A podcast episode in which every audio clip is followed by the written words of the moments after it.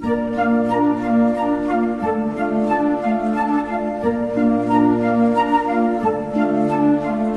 现在大家收听的是《梅里讲三分》，我是 Elmer。大家好，我是 Robert。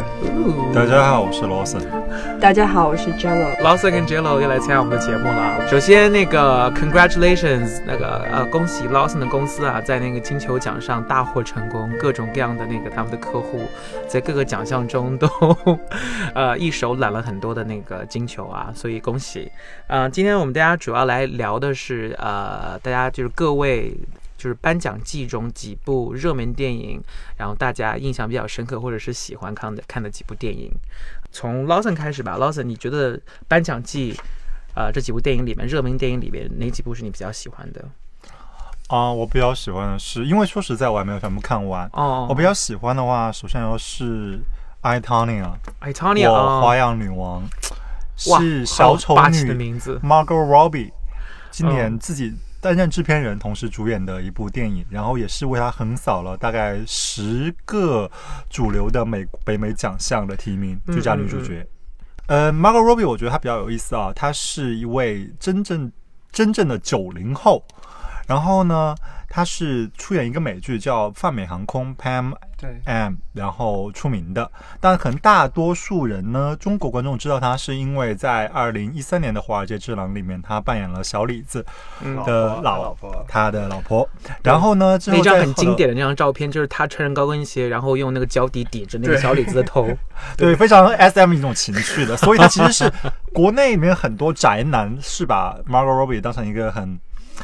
新一代的 Jessica Alba，就是可能在我们那个年代，可能是 Jessica Alba 是那个出出来从 Sin City 出来是那种感觉啊。现在是 Margot Robbie，然后后来在那个大空头里面有客串，然后真正意义上的出名呢是 Mar 是在小 Suicide Squad 自杀小自杀小队里面扮演的小丑女，可谓是近几年内。漫改的角色里面塑造形象最成功的一位啊，那个而且其实那个 Margot Robbie 她就是说在美国出道，她她是靠那个呃那个泛美航空，但是她其实她十四岁就在澳洲出道了，她是当时演当澳洲的一个那个情景剧，她其实她跟那个就是相当于一个家庭喜剧，然后她本身是一个客串角色，然后因为她表现太出色了，给她提升成了常驻。对。那说回《Itania》吧，《Itania》这个电影呢，讲的是呃一个真人真事改编的电影，所以是一个也是一个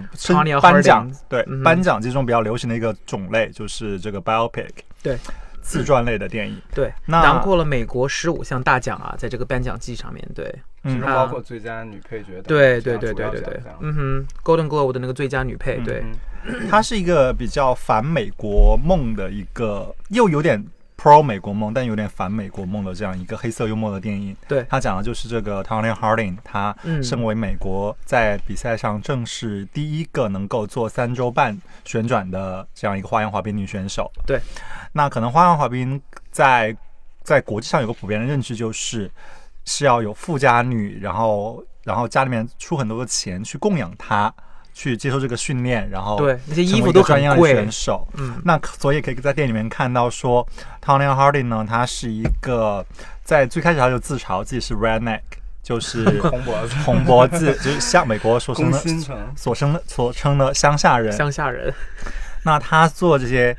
他他里面做很多衣服呢，最开始在他成名之前都是他自己做的。对对对对对。然后那些会有小蝴蝶结啊之类的。不太受美国就是那些评委啊，这主流社会的审美的待见。然后之后呢，就是讲了他真人真事的这个这个重要的一笔，就是在某一个赛事上面，他做了一件事情，导致他最后终终身禁赛。被这个美国花样滑冰协会，然后这具体怎样一个事情呢？我在这里就不剧透了。反正就是传奇性的人物就对了。大家可以看这个整个整个片片子呢，是讲了他个人的成长这一生，然后最后到这一个事件为落笔。但前面主要是关主要是关注到他的家庭背景，包括他爸爸妈妈，然后他的老公，然后这样主要的三个旁边的角色来支撑他整个人生的发展，他的性格的养成，这样一个电影。对，也是有点反人性啊，因为你看他爸、他他妈的对他的对待，还有就是他第一个男朋友对他的那些，就是一些那个肢体上的一些冲突吧，都是呃，大家在那个他的赛场上的那些光光鲜亮丽的背后是看不见的。对，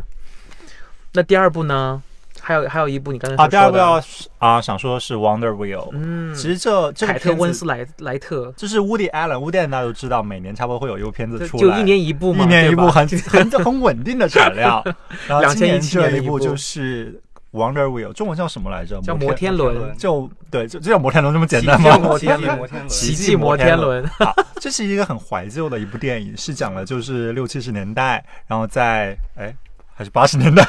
，anyway，作为一个中国观观众，可能来说的话，没有太关注这个这个，但总的来说，肯定是这样一个美国上个世纪在纽约很有年代感的 Coney Island 对上面科尼岛。那科尼岛呢，可能在很多人爱好看美国电影都知道，比如说《美国往事》嗯出来第一个场景就是 Robert De Niro，对。然后从一个 Coney Island 的广告牌出来，对，然后再回想当年的一这样一个回溯的故事。那这个他当时讲的这个故事讲的就是在 Coney Island 上面，Justin Timberlake，、嗯我们所知贾老板呃贾老板。然后他呢这次又回归电影圈，然后演的是是这个片子的男主角，演了一个在科尼岛上面的呃救生员，嗯就是相当于 Bay Watcher。对对对，对然后呢，跟这个有顺便跟大家说一一下，有练肌肉哦，这次贾老板有练肌肉，有看到。有有有有有，而且就是真的老贾老板，虽然现在已经算是老当益壮了吧，中年了，中年了，不好意思，我们都是八零后成长起来的贾老板。然后，呃，他跟凯特温斯莱特肥温饰演的一个一个前 X 演员，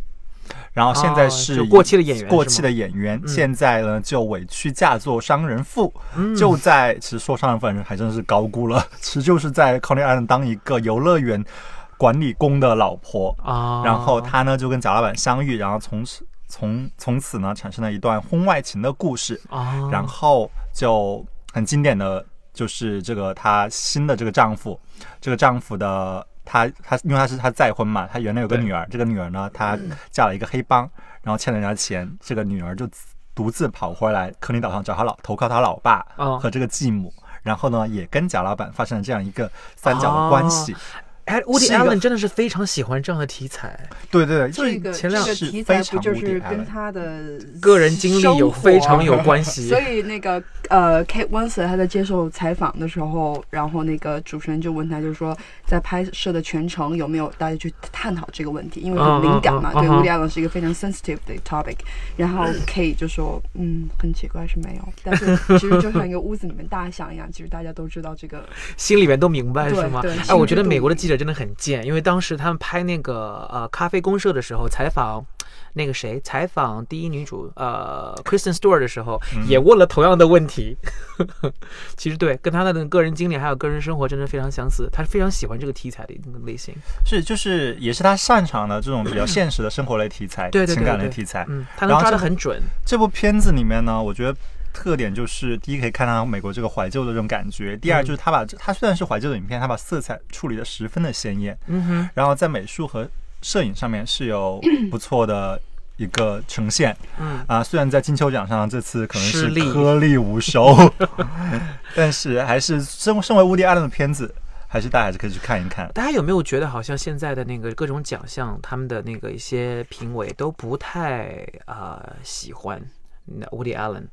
就是不知道为什么，就是这两年包括咖啡公社，呃，实际上在奖项上面并没有太大的收获。这两年，呃，沃迪老爷子的那个戏在评审面前就是太有点吃力不讨好的感觉。感觉就是他们这评审就其实就和那个《艾汤亚》里面那个裁判们一样，就就说我明知道你好，但我不会给你打最高分那种。因为我就是不喜欢你的服装，不喜欢你的风格，然后你的风格就不适合我们这个 Academy，不适合我们这个对对你的那个展现，你的那个 presentation，你整个气质的呈现，不代表我们美国的主流核心价值观但。是 Woody Allen 的片子本来就是你对他要么就特别有感，要么就没感。然后他自己本来 本来就是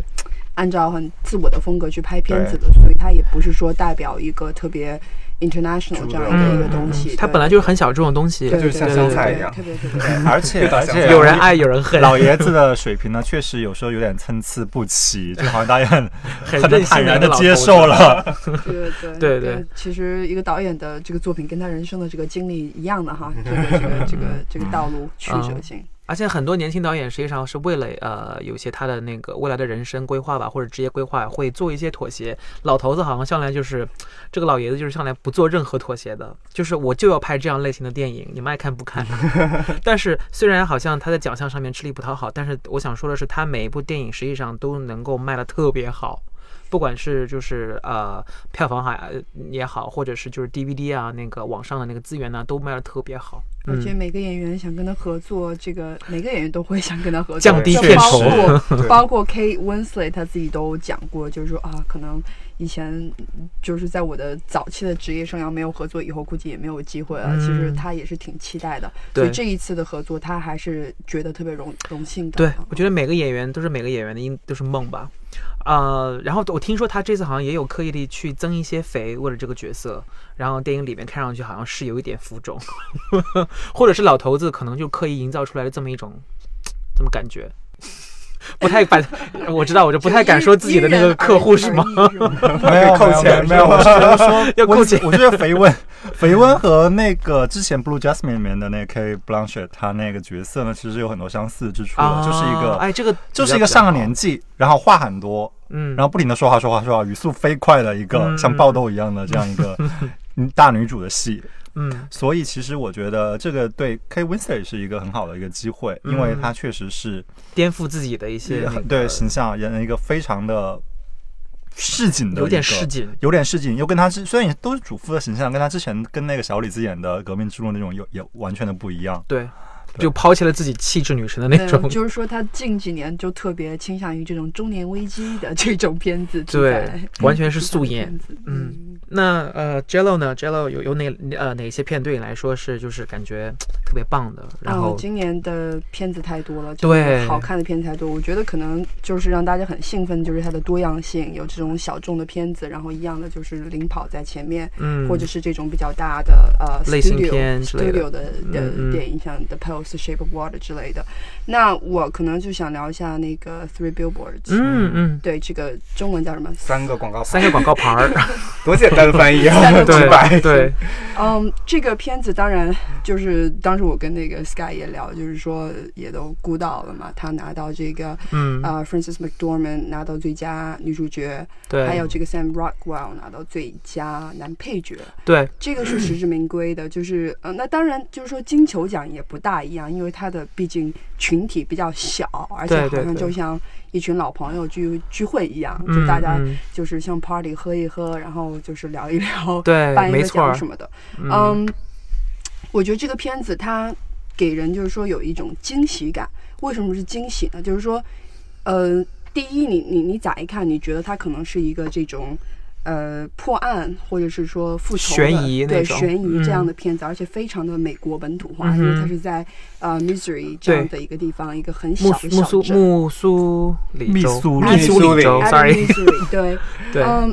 那我觉得这个片子它其实特别紧凑，特别紧凑。嗯，其实就是有这个嗯电影评论家就是说这个是。呃，Quentin Tarantino 和 Coen Brother 的一个结合。哎，这个这个，我觉得形容特别好，真的是我看出了两个人的那个元素啊。对，但是他呃，对这个都有。然后呃，这个应该是属于这个导演呃 Martin McDonough 他的第三部吧，第三部。他实际上并不是一个特别呃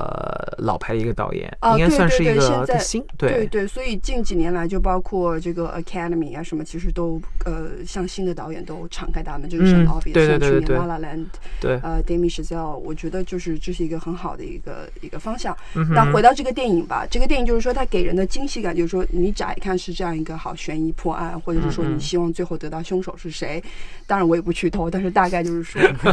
这个很难，这个很难，这个很难。但是但是最后你发现，哦，他原来就是。更多的是回归到人的情感上面去，然后我觉得到最后让人有一种特别莫名的感动，就是呃两个就是非常有呃愤怒，非常非常愤怒，然后有共同痛苦的人，然后最后他怎么去呃怎么说 bond。这种对呃，有一种那种情感上的一种连接，情感上的连接。然后就是说，因为因因为你这个你的你的愤怒，你改变不了不了这个事实，事实就是这样。但从这个事实当中，人的愤怒给发泄出来，他最后就是说，他回归到一个自我认知，然后对对方的理解，然后到一个什么样的一个非常人性的一个一个片子。我觉得这个是为什么我说很惊喜，让嗯大家非常惊喜，然后有感动的一部片子。对，其实你你刚开始看的时候，是不是并没有呃有这样的期待？是不是并不是抱着就是它是一个这种惊喜去的？我看是因为就我我就看准了 Francis Mc McDormand，因为啊他就是就是那种、他就是 Angry Lady，你就觉得这个角色就只有他去 诠释。诠释了，然后就没有人可以真的可以比过他，他是嗯。那种可以给你嗯。他跟 Mary Streep 还非常不一样，Mary 嗯。Streep 就一去就很高大上嘛，对对对。他就是真的，他可以就是把这种人物的这种 anger 部分，然后包括他背后，因为什么是 anger 在之下，可能就是痛苦嘛，这种就是愤怒，对对对对，表现嗯的非常好。然后跟几个角色之间的这个互动，当然 Woody Harrison 在里面也是非常非常棒。嗯，但是我觉。得 Sam Rockwell 这个是，我觉得他一定会拿到这个奖的一个演员，因为其实有人就是说在赌注已经下下了，压下了。对，但是我不知道 的，赌注已经压下了。但是就是说，他其实呃，在每个提名的奖项当中，就是大家专业的人士都知道哦是谁和谁在竞争。嗯那在这个里面，大家就是说是 Sam Rockwell 和这个 William Dafoe，就是他们之间。但是肯很多这个 critics 可能就会讲哦，这个 Sam Rockwell 他他得到了，就是他他值得这个奖，因为他的这个角色更加跳出来。对，对，William Dafoe 还是因为那个中规中矩，但没有亮点。对不一，样，非常不一样的一点。但是嗯也这个这个也得看就是评论家他们的口味嘛。其实两个都很棒。对。但是 Sam Rockwell 这个到最后你你真的就会会心的一笑，就一个在一个这么 twisted 一个这么这么扭曲的这么一个扭曲的家庭里面，对吧？出来有那么多愤怒情绪的一个人，对然后又非常忠于自己上司的一个这样的人，他到最后，呃，跟就是把自己给放火差点烧死的这样一个人，嗯共同在正义的道路上互相互相理解，互相有这种情感的连接，我所以我也觉得是个很惊喜的片子。啊我觉得惊喜就应该是这部片子的那个关键词，因为我当时看了以后，实际上我不抱任何希望的。我嗯想说，可能就是一个，就是呃呃。美国本土或者是嗯美国、嗯嗯。呃中西部氛围非常强烈的这么部片子，但看下来以后，我居然看到了那个 Quentin Tarantino 的风格，嗯。所以我对于我来说是一部惊喜非常大的一部一匹黑马电影。对的嗯，对的，可能你你一看你也觉得这个是非常美美国本土化，不能说拿到国际上去 去跟其他的片子去去去呃衡量，但是真的你看了，我觉得会有很多惊喜，对就是，而且我觉得很多中国观众呃需要了解的是，就是美国的民风实际上是非常彪悍的哈。从这部戏里面能应该应该能看出来一点。嗯，刚才说到那个，呃，因为周乐刚才说到说到金球奖和奥斯卡奖的一些嗯那个他的就是评对指标，还有就是他们的评审的一些不同嘛，我就是给大家普及一下。实际上就是咱们金球奖呢，实际上是呃九十到一百个这么嗯外国的记者。还有就是摄影师，呃，组成了这么一个团去评审。然后奥斯卡呢是大概五千到六千业内人士，美国的业内人士，包括上上到那个那个超级制作人，然后下到一些发型师和化妆师，怎么呃呃五五千到六千个好莱坞的 filmmaker，就是一电影人圈内人组成了这么一个强大的这么一个团。嗯所以你嗯看出来他们他们呃有相似的地方，但但就是他们的那个评委的组合也必然使他们产生了非常不多的不同。我觉得可能若干年前大家都会觉得金球奖是这个奥斯卡的一个风向标，但是我觉得，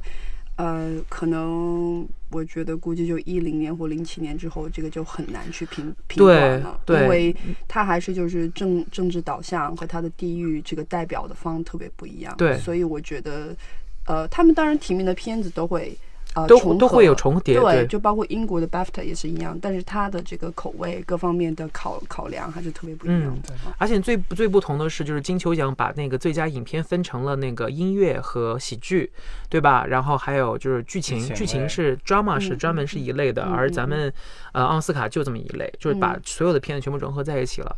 啊、就是之前有人统计过嘛，实际上你说它是风向标，说说对，其实也不对，因为什么呢？就真正的呃得了金球奖再去得奥斯卡奖的，呃，咱们呃近十年到十五年以来，可能只有百分之五十都不到。嗯而那个就是呃，得了金球奖里面的音乐剧和喜剧的，基本上都得过的奥斯卡奖。嗯嗯嗯，所以其实你说风向标，嗯，它能够帮助你去呃预测到一些方向，但嗯其实不能够帮你准确的去预测些什么。其实是最准确的应该是那个最佳女演员。应该是最准确的，基本上百分之七八十，呃你要能获得了那个金球奖的话，在奥斯卡也会有一些呃收获。嗯但是近年来很难说，很难说，因为大家猜测太对。因为你想想，就包括这个 Best Film 去年的 Moonlight，这是一个非常冷门的一个一个一个结果。其实这个 Moonlight 其实我我正好你说到这个，我觉得特别有意思一点是 Moonlight 的前一年的奥斯卡就被批判太白了，所以他然后对，然后去年哗的一下让一部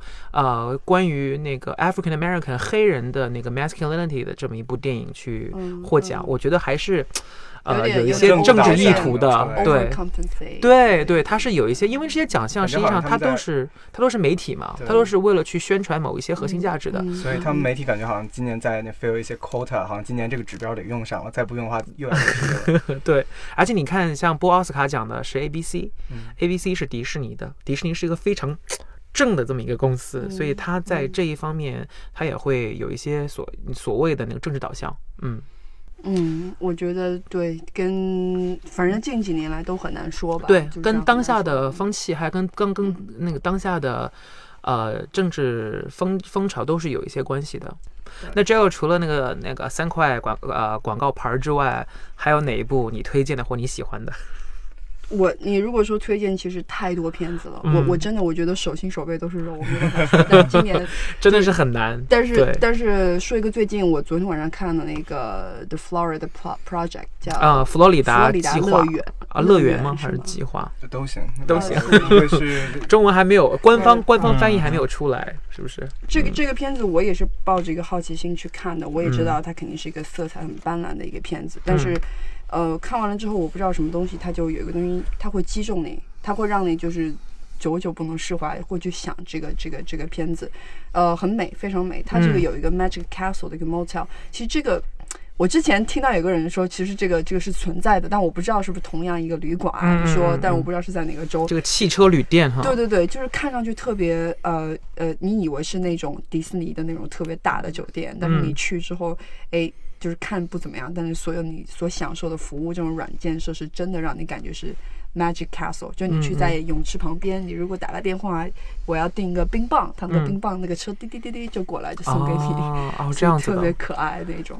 嗯，充满了那个呃童话色彩的这种奇幻对呃对对汽车旅馆，对嗯，但这个片子它的呃这个点睛之处就是说你要去呃，就是它有一个反讽吧，因为嗯它是在佛罗里达，在这个迪士尼乐园附近，都是围绕这个旅游业的一个城市，对吧？嗯。然后到处都是看到迪士尼什么这个纪念纪念品的专卖店，然后迪士尼哦哦哦乐园，但是商业化，对，然后在这样一个童话的呃国度外，它有一个这样一个小的社区，嗯就是嗯 Magic Castle，然后里面住的这些可能是呃生活比较挣扎在边缘的一些嗯边缘人们的对对一些人物。对对对但是这个毫不影响孩子们他们的欢乐，所以就是像暑，就感觉你就看到这个片子，就觉得这群小孩觉得这个夏天永远都不会过去，嗯永远都不会结束，就是每天就是找一些特别好玩的东西，他们就很乐在其中。他有一些很多细节的描述，比如他们吃这个。呃，这个这个叫什么？就是那个面包上面果酱，嗯然后舔冰淇淋，然后所有的这些小的细节，你就觉得对于小孩来讲，这个就是就他能满足了，对这，个就是幸福，而且嗯他是在舔那个冰淇淋的每一下，他就是嗯，这个就已经是我全部了，嗯嗯嗯，所以特别棒。然后我觉得这个导演也是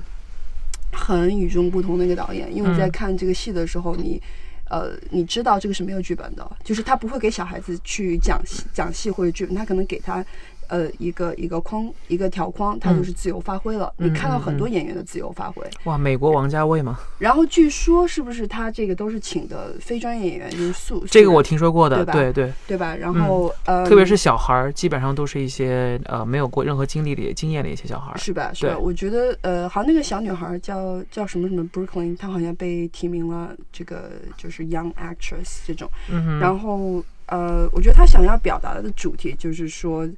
就是一个在在那么一个童话国度外面的这群人，好像就是说被被这个童话王国所唾弃的一群人哈。然后呃，你看到就是这种让人很心酸，但是同时这个小孩的童真和他的欢乐又没有被剥夺这样的一个旅行吧。那到最后的话，其实让人鼻子有点酸的时候，就是小孩他可能就小孩的这种。敏感度，他的第六感是非常强的。他不知道为什么，他也不知道会会发生什么事情，但他可能就知道我永远要离开这个地方，我也见不到我的小伙伴，我见不到我最好的朋友。他想做的就是想去跟他们就是道别，然后这个是让人非常揪心的一个一个点吧。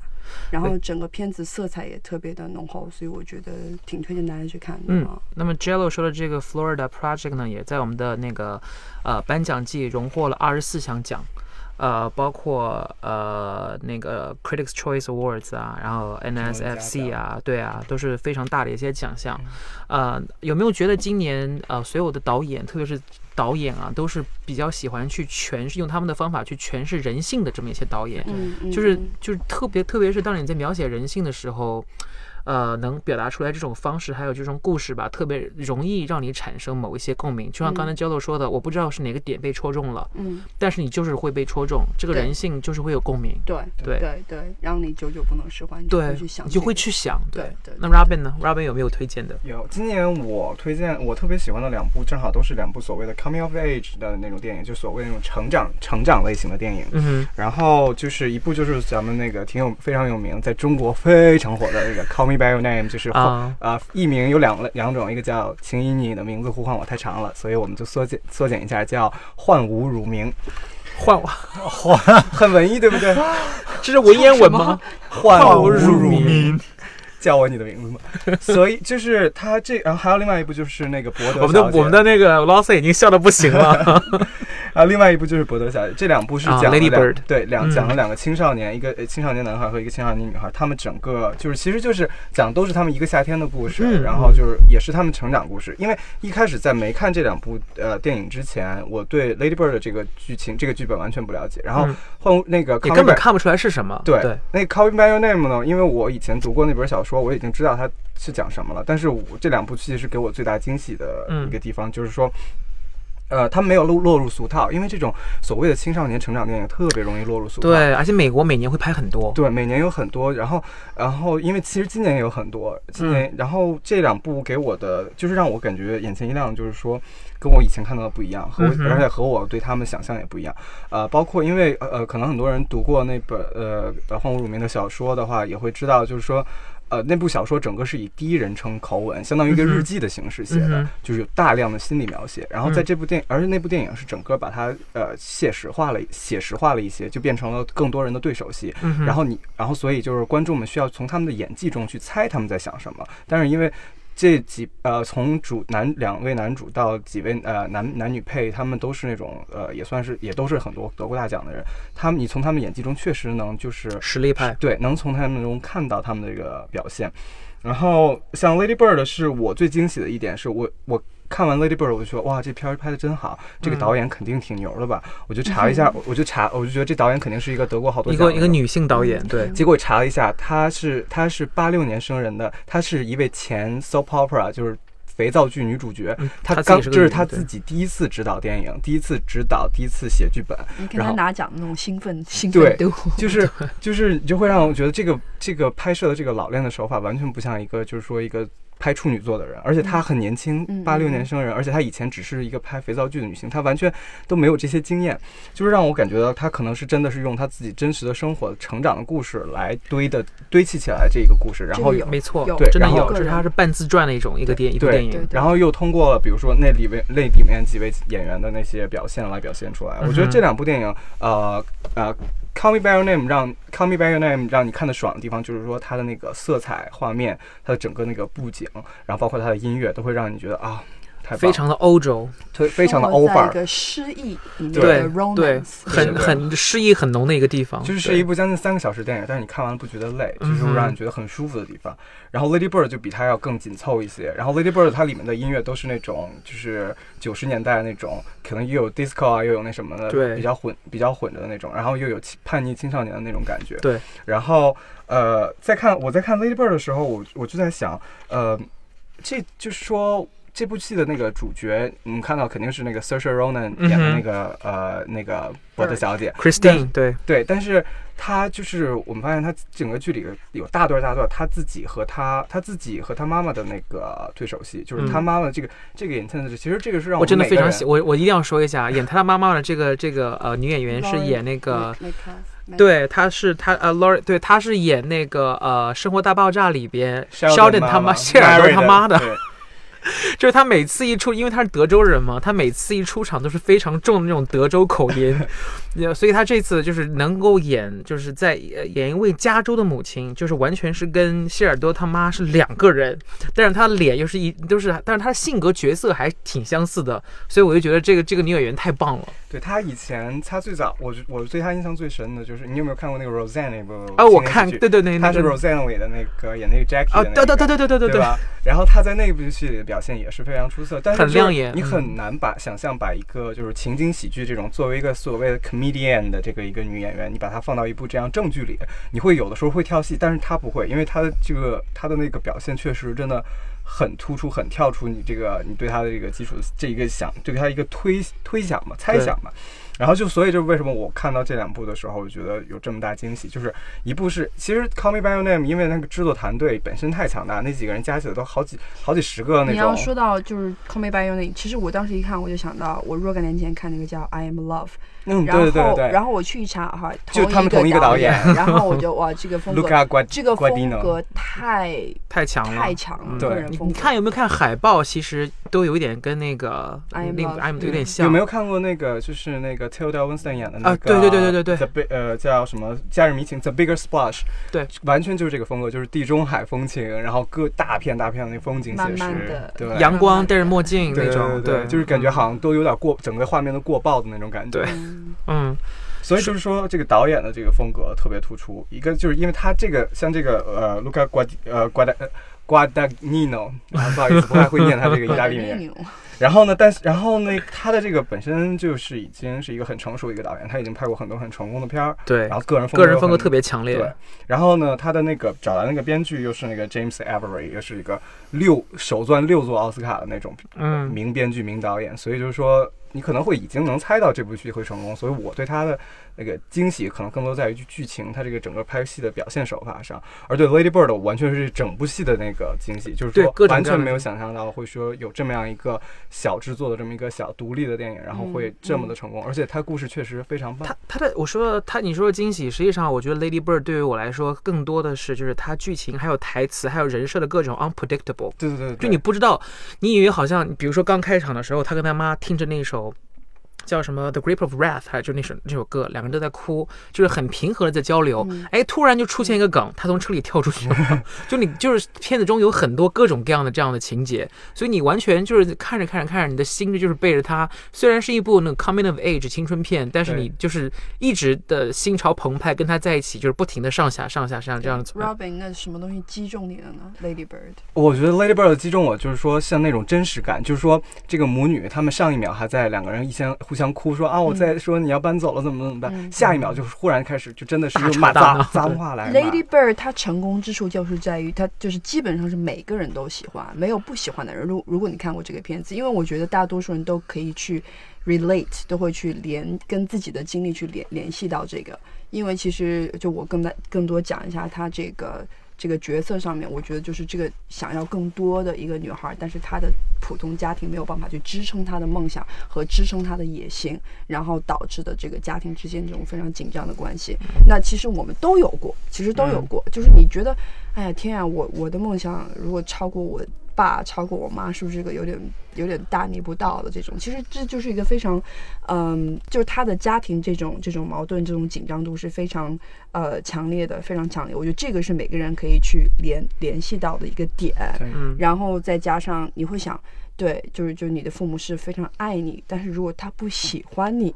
这这个是你每天都要面对的这种挣扎，它会让你变成一个什么样的人？对，最让我感动的一点是他到了纽约以后，他开始怀念自己的家乡。他在家乡的时候是多想出去，就是特别讨厌唱诗班，然后特别讨厌他居住的环境。呃，他经常说 I live on the wrong side of the track，对吧？也不喜欢自己名字叫自己那个 Lady Bird。到了纽约以后，他开始认识到自己，开始叫自己 Christy。然后经过教堂的时候，看见唱诗班，他会觉得特别特别舒服，他会他就开始特别那个怀念怀念自己的家嗯乡。嗯所以我觉得我们作为成人，好像基本上。在我们那个年龄段的时候，都会有这样的一种一种情愫。这个点是就触触碰到我的这么一个点，就是真的是我我想到啊，当我离开父母的时候，就之前我不想要那些东西，之前我很不缺那些东西，当我自己出入到社会的时候，这些东西对我来说还是很怀念的。嗯，就像刚才他提到那个片段，就是说啊、母女两个人，那个女儿问母亲：“你爱我吗？”啊、呃，你你喜欢我吗？母亲说：“我爱你。”然后他说：“但是我问的是你喜欢我吗？”就是这个真的会让我们每个人都想到，真的有可能就是说嗯我们的父母确实是爱，确实是爱，我们互相都是有爱的。但是说嗯可能有的时候真的是，如果两个人两个人会把，就是互相会把对方逼到一个那个点上，就是说真的提不上来喜欢。嗯，对，的确是 因为你，因为有时候，特别是像我们中国的一些父母跟子女之间，呃，所说的爱呀、喜欢呐、实际上我们不太爱放在口上说。对，但是，呃，真正的你说，呃，呃父母会比西方的父母爱我们更少一点吗？并没有。所以这也是能触碰我到我的地方，嗯就是想一想自己的父母，想一想自己的家人，实际上那个爱永远是在那个地方的。嗯，就像他在 Sacramento，他虽然在纽约，但他爱还是在 Sacramento。嗯嗯嗯，那说了这么多，就是大家会对其他的一些电影还有一些什么推荐的或喜欢的吗？就是太今年。多了，我那今就觉得要年好电影，我我一定要我一定要说一下，我一定要要说，一个是 Get Out，还有一个是 The Shape of Water，就是那个呃 Guillermo del Toro 的那个《水形物语》呃，真的是我觉得是这个导演，你虽然你看他真的是。他把一部那么浪漫情怀跟呃有爱的一部电影拍拍的那么黑暗，然后商业和艺术结合的这么这么好，我觉得真的是非常，因为这是奇才。Gilmore 嗯太太可爱了。其实不好意思，我还没看这个片子，但是嗯我知道嗯这个片子是，呃，在好莱坞就是 L A 大家都很 pro，然后在对 East Coast 在在纽约大家都很 pro 的 post，嗯，所以他们他们的这个倾向非常明显。对，但真的是。是这个导演我就觉得好可爱，这么就是一看就是特别有人缘，大家特别喜欢的一个导演的那个、嗯。那个形象啊。我我真真的是，就是你看他，实际上大家在看预告片的时候都觉得好像这是一部非常黑暗的一部电影，就是说就是讲的是二战的那个冷冷战的背景，然后又说的是一个怪物，但是实际上你你你反过来想的话，他又是你看完以后你才会觉得哇，这个其实是一部非常可爱的电影，从服装，然后从里面那些笑料，特别是呃 Octavia Spencer 演的那个黑人的那个清扫工，哇，他太有戏了，他的所有的台词太有戏了，就是他是那个搞笑的那个担当，这部戏里的搞笑担当。因为女主不说话嘛，所以嗯就是他其他人的台词要分担下来。这两个是不是有点太极端了？对，女主不说话，女主用眼神在演戏，所以她实际上表现出来的是，虽然是黑暗吧，就是。她又在表现就是人性，还有就是所有的社会中的边缘人物抱团团结在一起来抵抗恶势力，嗯这么一嗯这就是嗯其实他的故事非常简单，然后最后就是让你反思的是，这个社会上就是有，虽然我们就是他经常会经常会有些人说啊，谁谁谁是一个猛兽，谁谁谁是一个 monster，谁谁谁是鬼。实际上你在想的时候，你看完以后，你就会想说？到底谁是？嗯嗯，对吧嗯有些人可能长得很可怕，嗯然后给给你感觉非常的 evil，非常的呃那个怎么说，非常可怕。但是实际上他有一颗那个有爱的心，那他就不是恶魔。嗯嗯，对对，所以这些都是人性的一种体现。我觉得真的是他的商业和那个艺术感结合的太棒了。我觉得还有一点就是他做的很好，就是一个是 monster，还有一个是 mute，还有一个就是哑巴。对，那一个一个怪兽和一个哑巴，其实他们在我觉得它的寓意哈，就是代表当代我们这个有残缺的人，对不健全或者是边缘人物。对边缘人物，对对，对对这个是我要用的词，对对对边缘人嗯物，，你看他，你看他刚刚 Jello 说的，就是他是 mute，他是不会说话的。然后怪兽也是等于说是怪兽嘛，他跟人家不一样。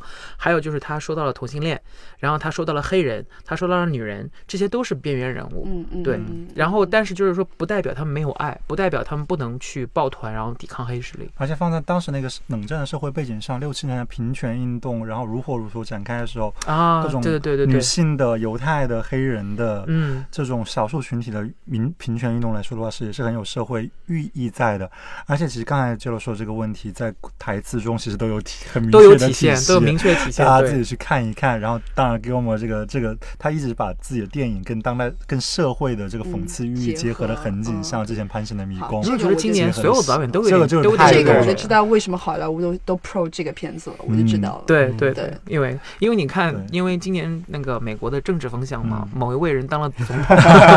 所以就是边缘人物实际上比之前应该更团结了，嗯在美国社会当中。所以现在就你看，今年所有的电影实际上都有这么一点范儿，嗯包括对 Lady Bird，嗯包括 Call Me 包 by 括 Your 对 Name，对吧？对都是有这个都是这样子的对吧？对对对对对对，然后其他就今年像杰乐说的一样，今年其他还有太多电影了，比如说什么那个叫 The Disaster Artist，、啊叫什么叫灾难灾难艺灾难艺术家，灾难艺术家，我特别喜欢的对一部电对，还有就是很多，哎呀，今年太多了。咱讲 Get Out 吧，因为既 Get 然 Out，你讲到这个边缘人物，然后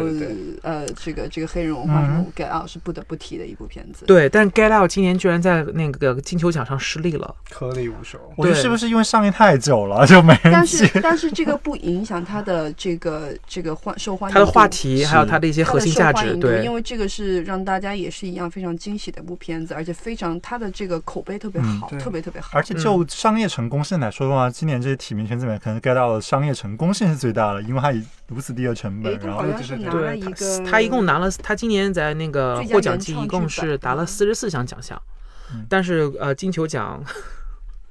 不知道为什么，所以大家都在猜金球奖没有得奖的话，可能奥斯卡就会得奖。攒人品嘛，攒人品 对而且始终来说，它也是个 horror film，是一个恐怖片嘛。那恐怖片其实都很难说在恐 在这个颁奖季里面有所斩斩获的，也这个片子。我觉得你没有办法绕开的。你在任何大奖，它都有提名，就他对就算没有拿到奖，他真的就是已经很成功。对对对对，实际上他已经是就等于说是影界赢家了。他从嗯票房开始，然后从口碑开始都是赢家，一直赢得赢到现在。然后今年是嗯颁奖季，虽然金球奖颗粒无收，但是他是今年颁奖季获奖最多的四十四项奖。嗯，第二名是 Lady Bird，、嗯。第三名是那个呃刚才说的那个水形形物语，对，啊，所以这个是从头开始，就是我真我真的觉得，就是首先他也给我嗯带来一些文化上的一些冲击，嗯还有心理上的一些冲击。特别逗哈，就是他在那个金球奖的时候，那个 Daniel Kaluuya 对。坐在一群白人的这个 这个，然后这个主持人说 Get out, Get out，对。赶紧走。开，所以这个特别逗。对，而且这部电影当时在美国争议特别大，当时就有人说你，有很多人在猜，你说这部电影它到底，呃，它要讲什是对他还有就是这他这个电影到底是不是 racist，嗯嗯，嗯。是有种族歧视还是没有种种族歧视？对？对对，有些黑人，我觉得黑人报复，但是是在一个非常高明的形式下的一个报复对，一个一个等于说是一个自我的，首先是对白人的这么一个嘲讽，嗯还有就是对自人呃美国呃还有黑人团体的一些嗯。可能自我嘲讽吧，嗯都带进去了。对，嗯。嗯所以很棒的一还个。说说到这个反反反这个政治反讽哦，那其实 这个如火如荼这个好莱坞政治正确运动呢，其实今年也导致有一批有一部影片蛮遭殃的，就是哦 Louis C.K. 的那个《I Love You Daddy 哦、i love you，》，就是因为 Louis C.K. 本身是对本身因为这个性骚扰的事情呢，然后就自己也遭殃了。然后这部片子呢，本身送审了很多的奖项的，嗯，到现在也是不光是提名吧，然后对，就就完全是没有收获完的。全没有人但其实我看这部电影，我觉得蛮好看的，啊它是一个完全黑白的一个电影。嗯然后也是 C.K. 自编自导自演，然后拉上了这个小超杀女叫 Chloe Chloe Moritz，嗯，Chloe Moretz 也是我很喜欢的一部呃呃一位对新兴代女性。然后还有就你说到这个这个这呃这个话题，James Franco 在得了金球奖以后，第二年就跑来，嗯，对，然后金球奖今年。Boundless by the time I cried. 今年的奥斯卡奖的